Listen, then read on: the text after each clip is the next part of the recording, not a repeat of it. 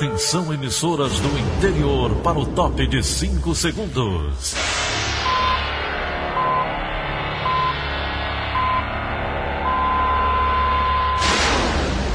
A Verdinha leva o som cada vez mais longe. Rádio Sul Cearense de Brejo Santo, Cristal de Quixeramobim, Iracema de Ipu, Jornal Centro-Sul de Iguatu, Macambira de Poeiras, Tabajara de São Benedito, Oroz FM, Pioneira de Forquilha, Itataia de Santa Quitéria, União de Camocim, Educadora do Cariri do Crato, Líder FM de Itapipoca, Aquarela FM de Miraíma, Liberdade de Itarema, Carinhosa de Acopiara, Sertão Central de Senador Pompeu, Vale do Salgado de Lavras da Mangabeira, Vale FM de Nova Russas.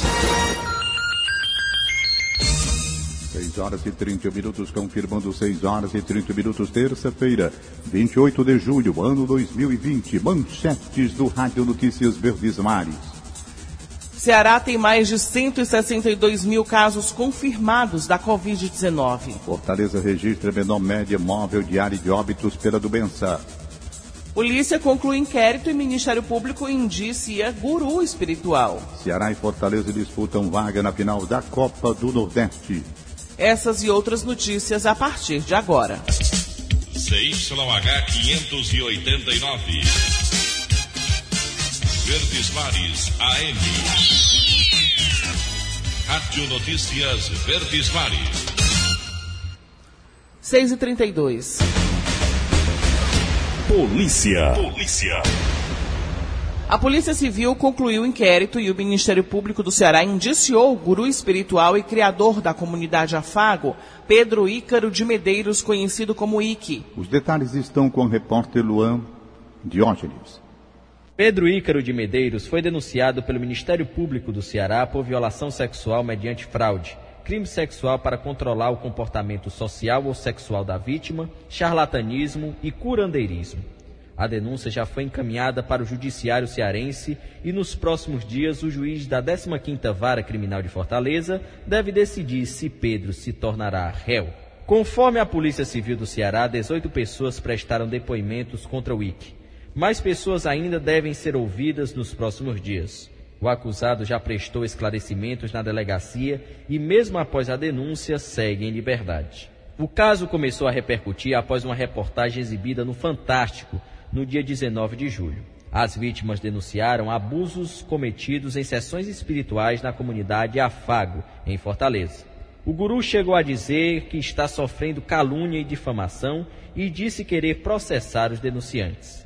Nessa segunda-feira, dia 27, a reportagem tentou entrar em contato com o advogado de Pedro Ícaro, mas as ligações não foram atendidas. Com reportagem de Emanuela Campelo, Luan Diógenes para a Rádio Verdes Mares.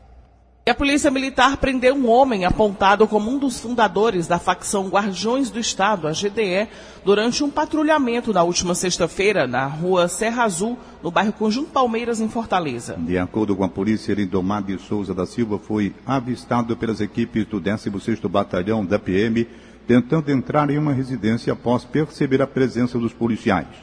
Durante a abordagem, foi constatado que ele possuía um mandado de prisão em aberto por homicídio. 17 pessoas foram indiciadas por participação na morte do então prefeito do município de Grangeiro, João Gregório Neto, no fim do ano passado. Entre elas, o vice, Ticiano Tomé, e o pai dele, Vicente Tomé. As investigações constataram que um assessor de João do Povo, como era conhecido o prefeito, também estava marcado para morrer. Mais detalhes com Tony Souza. Cícero Sebastião Vieira de Freitas, conhecido como Kleber lá em Grangeiro, ele era amigo pessoal do João do Povo e também assessor dele. Ele chegou a dizer que foi ouvido como testemunha três vezes pela Polícia Civil e afirmou que também era alvo dos criminosos. Foi uma interceptação feita entre um dos investigados e o pai do Ticiano, onde eles, nessa ligação, tramavam para também tirar minha vida. Foi a polícia descobriu interceptação telefônica. As investigações quanto ao assassinato do prefeito de Grangeiro João Gregório estão bem avançadas. O delegado que acompanha o caso, Luiz Eduardo dos Santos, destacou que 17 pessoas foram indiciadas recentemente. 12 pelo homicídio, né, seja como autor ou partícipe, e cinco por falso testemunho. Entre os indiciados está um policial militar, o Myron Murray. O delegado fala sobre o envolvimento dele no crime. Ele organizou tudo, ele organizou a questão do veículo, organizou a parte do pistoleiro para usufruir algum tipo de vantagem ou receber algum pagamento. Atualmente, nove pessoas estão presas entre prisão preventiva e domiciliar. Outras três pessoas seguem foragidas. Uma delas, um colombiano que é suspeito de ter efetuado os tiros contra João do Povo. Tony Souza, do Cariri Cearense, para a Rádio Verdes Mares. O uso da tecnologia e uma nota fiscal de uma lanchonete levaram a polícia a prender na semana passada Ticiano Tomé e o pai dele, Vicente Tomé. Os detalhes estão com Ricardo Mota. Esse discurso, feito pelo vice-presidente de Grangeiro Ticiano da Fonseca Félix, após assumir a prefeitura, chamou a atenção da polícia. Dizer que foi mais uma luta, mais uma batalha vencida, mas Deus mostrou quem é o original. Mostrou quem deve estar aqui. Era uma pista de quem poderia ter envolvimento no assassinato do prefeito João Gregório Neto no dia 24 de dezembro de 2019, quando ele passeava bem perto de casa. Não demorou para a polícia ter acesso às imagens que mostram um carro escuro, passando numa estrada de terra, numa espécie de rota de fuga. O espia, sistema policial indicativo de abordagem, captou as imagens e facilitou a identificação do veículo e da placa. Informações que foram rastreadas depois que os investigadores encontraram um cupom fiscal dentro de uma das propriedades da família de Ticiano e do pai dele, Vicente Félix de Souza. O documento prova o roteiro do carro no dia do crime. O delegado do Crato, Luiz Eduardo da Costa Santos, conversou conosco sobre o assunto. A partir daí a gente teve é, certeza realmente que se tratava aquele caso. Vários fatos demonstram uma inimizade entre a vítima e o pai do vice-prefeito por conta de briga de poder. Já o advogado Luciano Alves Daniel, que representa Ticiano, pai dele Vicente, e outros indiciados, diz que o cupom fiscal não prova nada. Não houve nenhum mandado de busca e apreensão, nenhuma autorização judicial para busca em propriedade do nosso constituinte ou de familiares dele. Até causa estranheza que o cupom fiscal seja encontrado em um sítio após 15 ou mais dias exposto a sol e chuva. Então, esse cupom fiscal não é elemento para defesa suficiente, nem tampouco indiciário a levar a qualquer conclusão precipitada no momento de que eles sejam mandantes ou autores intelectuais. Para a polícia, a linha de investigação é de crime político, que antes do assassinato passou por uma tentativa de corromper os vereadores do município. O presidente da Câmara Municipal, Luiz Márcio Pereira, que assumiu a prefeitura com o assassinato de João do Povo e a prisão de Ticiano Tomé, revelou em depoimento que os parlamentares foram procurados por pessoas supostamente ligadas a Vicente Félix de Souza, pai do então vice-prefeito. Chegou pessoas lá dizendo que ele oferecia alguma quantia para a gente formalizar alguma denúncia. Denúncia essa que a gente não sabe se tem, se tem cabimento, porque já vinha oferecendo coisas que a gente não seria capaz de fazer. Ricardo Mota para a Rádio Verdes Mares. E a Polícia Militar do Ceará prossegue com as fiscalizações ao cumprimento do decreto governamental de combate à Covid-19. O trabalho é realizado em parceria com os órgãos de fiscalização dos municípios cearenses. As operações são realizadas em Fortaleza, na região metropolitana e no interior do estado, como informa o comandante-geral da Polícia Militar, o coronel Alexandre Ávila de Vasconcelos. A Polícia Militar do Ceará vem durante toda a semana intensificando as fiscalizações com foco nos bares, restaurantes, locais de entretenimento e pontos de grandes aglomerações, não só em Fortaleza, como também na região metropolitana e em outras cidades do estado. Temos concentrado esforços através de unidades especializadas do Batalhão de Polícia do Meio Ambiente, do Batalhão Raio, Batalhão de Polícia de Choque, e outras unidades de apoio, bem como ações pontuais concentradas através das denúncias apresentadas pela população, tanto através do CIOPS quanto através de outras mídias sociais, visando o pleno cumprimento das normas previstas no decreto governamental, para que a retomada da normalidade seja plena em todo o estado do Ceará. A polícia está investigando o tráfico de maconha de Florianópolis para Fortaleza. Quatro suspeitos foram presos na capital cearense e um foi capturado em Santa Catarina. O repórter Leabe Monteiro conversou com o titular da Delegacia de Combate ao Tráfico de Drogas, de, delegado Pedro Viana. Durante sete meses de investigação, a polícia chegou a um grupo criminoso que traficava maconha do estado de Santa Catarina para o Ceará. As diligências começaram após a prisão de um casal em uma blitz no bairro Conjunto Timbó, em Maracanaú. A dupla estava com droga vinda do sul do país. Depois foi descoberto que mulheres eram recrutadas como mulas do tráfico para buscar o entorpecente em Florianópolis. Aquele casal que foi preso no dia, né?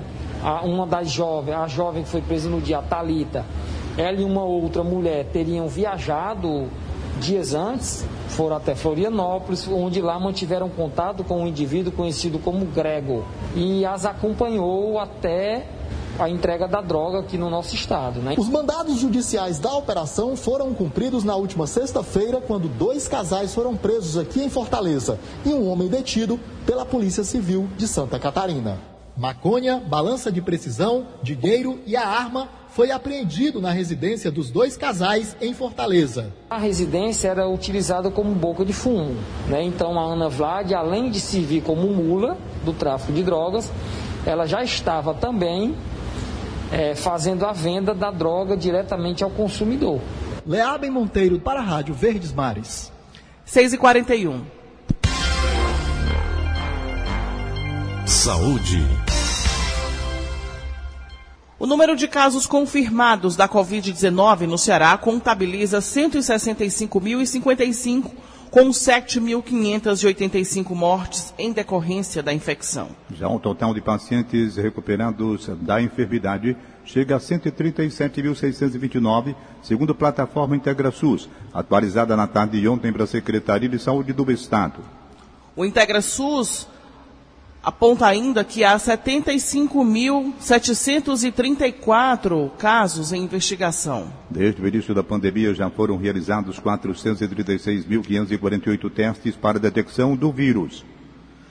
A cada semana o Ceará vem demonstrando ter ultrapassado o pico da Covid-19 e isso pode ser visto pelo número de ocupações dos leitos em várias regiões do estado. Na noite de ontem, o governador do estado, Camilo Santana, usou as redes sociais para comentar os números da plataforma IntegraSUS que apontam essa tendência. Os números nesse momento do IntegraSUS mostra continuando a tendência de queda em todo o estado do Ceará, para vocês terem uma ideia, nós estamos nesse momento com 65,81% da ocupação de leite de UTI no estado do Ceará. Lembrando que nós estamos em tempos diferentes de pandemia. Aqui a capital Fortaleza continua essa semana na quarta fase, a última fase da implantação das atividades retomadas de forma sustentável, responsável. Em todo o Ceará nós estamos hoje com 43,13% de ocupação de leitos de enfermaria, uma taxa de positividade de 30,98%. Significa que a cada 100 testes, 31 dá positivo os casos aqui da Covid. Lembrando, mais uma vez, que o Ceará é um dos estados que mais testa no Brasil. Aliás, estamos chegando a quase meio milhão de testes realizados durante essa pandemia aqui no estado do Ceará. Mesmo com o panorama sendo de melhoria, o governador fez um apelo para que a população continue tendo os cuidados necessários para evitar a contaminação com o vírus. Queria lembrar a todos os cearenses da importância do uso da máscara. Eu tenho visto algumas imagens que tenho recebido, pessoas sem usar máscara, a máscara na forma de prevenção, para as pessoas se prevenirem. Então eu quero fazer esse alerta da importância do uso da máscara, de evitar aglomeração lembrar que nós não voltamos à normalidade. É importante termos muita prudência e responsabilidade nesse momento. Fortaleza registrou na semana passada a menor média móvel diária de óbitos por Covid-19 desde o pico de transmissão da doença que aconteceu em maio. A informação foi repassada pelo prefeito de Fortaleza, Roberto Cláudio, na noite de ontem, também nas redes sociais. A gente teve na última semana uma média de aproximadamente 10,7 ou 11, arredondando pacientes por dia precisando de leito de enfermaria UTI. E na semana mais grave, esse número chegou a 113. A gente chegou a ter um trágico número de uma média de 88 óbitos em média por dia na semana mais crítica. E chegamos ao nosso mais baixo número na semana passada, uma média de 3,9 óbitos, arredondando a média de 4 óbitos por dia em média na semana passada por Covid-19. O boletim do Ministério da Saúde mostra que o Brasil chegou a 87.618 óbitos e 2.442.337 pessoas infectadas notificadas desde o início da pandemia do coronavírus. Até o momento, 1 milhão 667.667 pacientes se recuperaram da doença. Segundo o Ministério da Saúde, há 687.090 pacientes em acompanhamento. Existem ainda 3.833 óbitos em investigação.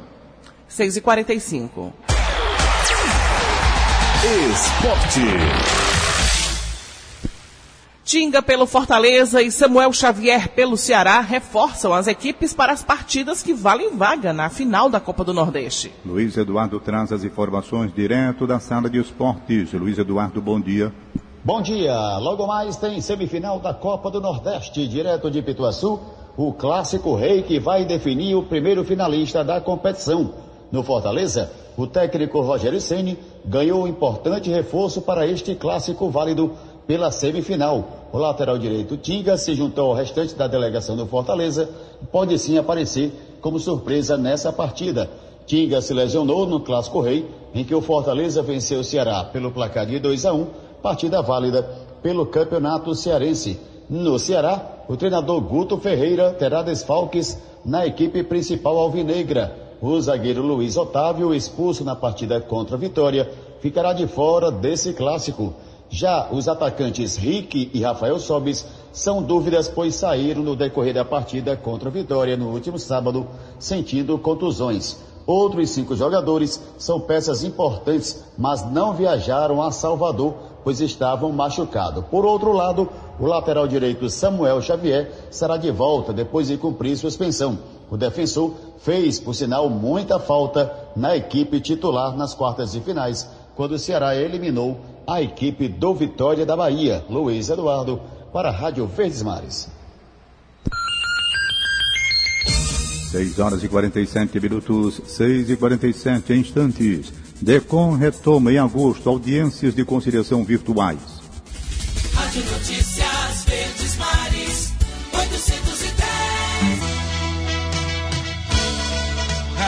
Notícia Verdes Mares. 6 e 48 Política. Voltando à rotina de trabalho, após ser acometido pela Covid-19, o presidente Jair Bolsonaro vai visitar esta semana o Nordeste e o Rio Grande do Sul. Sérgio Ripardo. Após ficar quase 20 dias sem sair do Palácio da Alvorada devido à Covid-19, o presidente Jair Bolsonaro deve retomar nesta semana a agenda de viagens pelo país. A previsão é que Bolsonaro visite a Bahia e o Piauí na quinta-feira e o Rio Grande do Sul na sexta-feira. Na quinta-feira, o roteiro prevê uma ida a São Raimundo Nonato para visitar a Serra da Capivara e para Campo Alegre de Loures, na Bahia, para inaugurar a adutora do Rio São Francisco. Na sexta-feira, Bolsonaro deverá participar da entrega de um conjunto habitacional em Bagé, no Rio Grande do Sul. A viagem para a Bahia e o Piauí estava prevista para o início de julho, mas foi adiada por causa do diagnóstico de Bolsonaro do novo coronavírus. O presidente ficou em isolamento forçado no Alvorada entre os dias 7 e 25 de julho. Neste período, realizou quatro testes para detectar a doença. Na terça-feira passada, Bolsonaro chegou a dizer que pretendia viajar ainda naquela semana, caso recebesse um resultado negativo. O exame naquele dia, contudo, teve diagnóstico positivo e o presidente teve que adiar o compromisso. Sérgio Ripardo, para a Rádio Verdes Mares.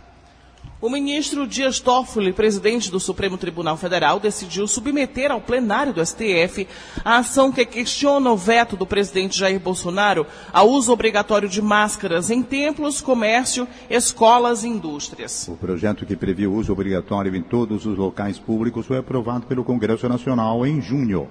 Ao sancionar a lei, no entanto, Bolsonaro vetou 17 trechos da proposta. Partidos de oposição, então, acionaram o STF e argumentaram que o presidente da República feriu o direito à saúde. E a Câmara dos Deputados vai votar um programa especial de crédito para micro e pequenas empresas como medida de apoio à economia em meio à crise da pandemia do coronavírus. Os detalhes estão com a repórter Alessandra Castro. Depois de uma semana intensa de votações, Câmara dos Deputados deve votar amanhã emendas do Senado à medida provisória 944 de 2020, que concede uma linha de crédito especial para pequenas e médias empresas pagarem suas folhas salariais durante o estado de calamidade pública causada pela pandemia da Covid-19. Nessa semana, inclusive, os deputados devem ter uma única sessão, que será a de amanhã. A pauta de amanhã conta ainda com outras cinco medidas provisórias e seis projetos de lei sobre diversos temas relacionados ao combate à pandemia. Entre os projetos de lei pautados, está um que busca conceder incentivo fiscal a pessoas e empresas que doarem recursos para pesquisas relacionadas ao combate do novo coronavírus. Há outro ainda que busca responsabilizar agentes públicos que não divulgarem os dados epidemiológicos sobre a Covid-19, sejam eles números de âmbito municipal, estadual ou até federal. Quem deixar de disponibilizar os dados pode responder por improbidade administrativa. Alessandra Castro para a Rádio Verdes Mares. E neste segundo semestre, a atenção dos parlamentares no Congresso Nacional deve ser dividida em temas, como a reforma tributária e o Pacto Federativo. Esse assunto, o tema do comentário político de William Santos. Olá, bom dia a você que nos ouve na Verdinha. Depois de dominar a pauta do Congresso Nacional em boa parte do primeiro semestre deste ano, e não poderia ter sido diferente, a pandemia do novo coronavírus deve seguir pautando debates importantes em Brasília nesta segunda metade de 2020. Mas agora tende a dividir espaço com outras pautas. A principal delas, a contar pelas expectativas de muitos parlamentares, inclusive da bancada federal cearense, é a reforma tributária. Por enquanto, é difícil saber se há de fato viabilidade para uma discussão tão densa a esta altura, mas se a escolha for por encará-la, que isso não seja feito pela metade. Diante da proposta limitada apresentada pelo governo federal até agora, deputados e senadores terão pela frente a obrigação de tornar a reforma mais ampla e mais justa, tocando em privilégios que aprofundam desigualdades no país. William Santos para a Rádio Verdes Mares. 6h53. Economia. Com a crise mundial, o Brasil depende cada vez mais de exportações para a China. Os detalhes estão com o repórter Felipe Gurgel. A despeito do tom incisivo do governo de Jair Bolsonaro em relação à China, as exportações brasileiras estão cada vez mais dependentes da iniciativa do país asiático. De 2001 até 2019, a participação chinesa nas vendas do Brasil saltou de 1,9 para 28,5%. Com a crise global desencadeada pelo novo coronavírus, essa fatia subiu para 33,8% no primeiro semestre de 2020. No mesmo período, as exportações para os Estados Unidos caíram de 22,6% do total para 9,9%. As vendas para a União Europeia também tiveram uma queda nesse sentido. Você pode conferir a matéria completa em diariodonordeste.com.br. Felipe Gurgel para a Rádio Verdes Mares. As micro e pequenas empresas inadimplentes com Simples Nacional não serão excluídas do regime especial em 2020. A Receita Federal atendeu o pedido do SEBRAE e decidiu suspender o processo de notificação e de expulsão do regime como forma de ajudar os pequenos negócios afetados pela pandemia do novo coronavírus. Em 2019, mais de 730 mil empresas foram notificadas para a exclusão do Simples por débitos tributários. Desse total, cerca de 224 mil quitaram os débitos e 506 mil empresas acabaram excluídas do regime. E a gente vai agora direto para a redação integrada do Sistema Verdes Mares, com a jornalista Lígia Costa, que tem mais informações. Bom dia para você, Lígia. Bom dia, Dani. Bom dia, Tom. Bom dia a todos. A Igreja de localizada na Avenida 13 de Maio, retorna atividades para confissões e atendimentos individuais a partir da próxima terça-feira, dia 4 de agosto. A fim de evitar aglomerações, é necessário agendar as confissões previamente através das redes sociais da igreja. Segundo o padre Ivan de Souza, pároco da igreja de Fátima, as portas do local seguem fechadas para missas e outros eventos devendo retornar somente com a estabilidade da situação do coronavírus no Estado, considerando o retorno presencial das atividades, uma série de cuidados já começaram a ser tomados dentro do espaço da igreja, como a limpeza das dependências internas do local. Os bancos já foram divididos garantindo uma distância de aproximadamente um metro e meio entre os fiéis. Além disso, a paróquia também busca comprar tapetes desinfetantes e colocar nas entradas. Lídia Costa para a Rádio Verde Pares. E uma empresa multinacional fecha a fábrica de iogurte no município de Maracanaú. Vamos à participação de Egídio Serpa falando sobre esse assunto? Bom dia, Egídio. Bom dia, Daniela de Lavor. Bom dia, Tom Barros. Bom dia, ouvintes. Como eu divulguei ontem com exclusividade na minha coluna digital no portal do Diário do Nordeste, a multinacional francesa Danone fechou sua fábrica de iogurte no Distrito Industrial de Maracanaú, na região metropolitana de Fortaleza. O motivo da decisão foi a espetacular queda das vendas da fábrica da Danone, tornando inviável a sua operação. A Danone mandou-me uma nota oficial confirmando o fechamento de sua fábrica e dizendo que seus colaboradores serão indenizados e receberão mais do que estabelece a legislação. Eu apurei que no setor industrial de laticínios há uma torcida para que a cearense Betânia Lácteos, cujo CEO é o empresário Bruno Girão, compre a fábrica da Danone. Mas até ontem à noite, nenhum dos sócios ou diretores da Betânia havia se manifestado sobre essa possibilidade. Eu posso informar que o governo do estado está trabalhando para que uma solução seja encontrada ainda nesta semana. O secretário de Desenvolvimento Econômico, Maia Júnior, é quem está liderando estas tratativas. Eu posso informar também que a Cambi Laticínios e a própria Betânia já estão comprando leite de produtores que eram fornecedores da Danone. Egídio Serpa para o Rádio Notícias Verdes Mares. E o Decon Ceará retoma as audiências de conciliação em formato virtual a partir do dia 10 de agosto. Ao todo, 140 empresas já foram comunicadas pelo órgão de defesa do consumidor.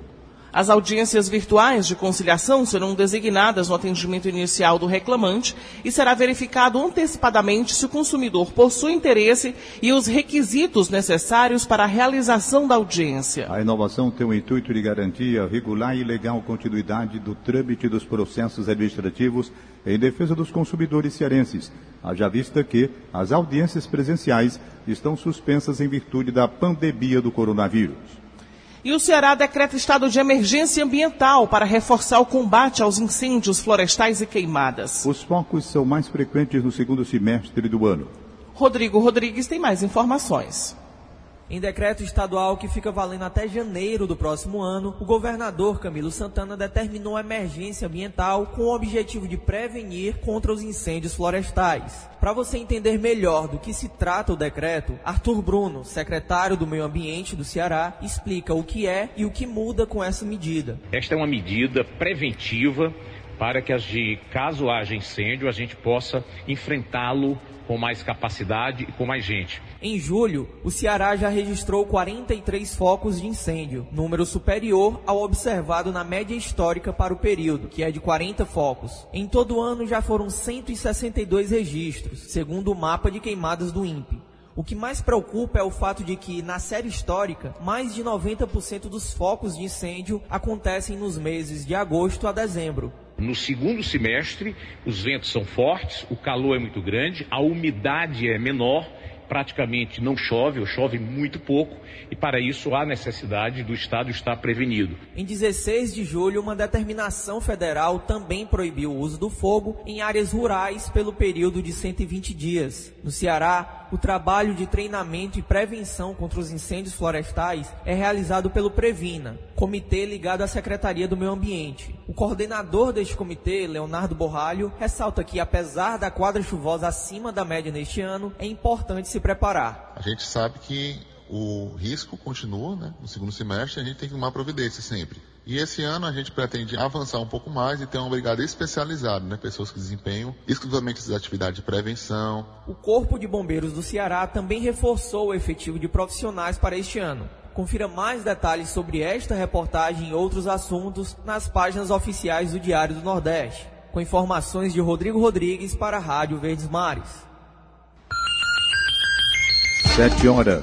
Acabamos de apresentar o Rádio Notícias Verdes Mares. Redatores Roberto Carlos Nascimento e Alô Nepomuceno. Áudio Nelson Costa. Contra-regra Aline Mariano. Editora de núcleo, Liana Ribeiro. Diretor de jornalismo, Idelfonso Rodrigues. Outras informações, acesse verdinha.verdesmares.com.br ou facebook.com barra verdinha 810. Em meu nome, Daniela de Lavor e de Tom Barros, tenham todos um excelente dia. De segunda a sábado, seis e meia da manhã, Rádio Notícias Verdes Mares.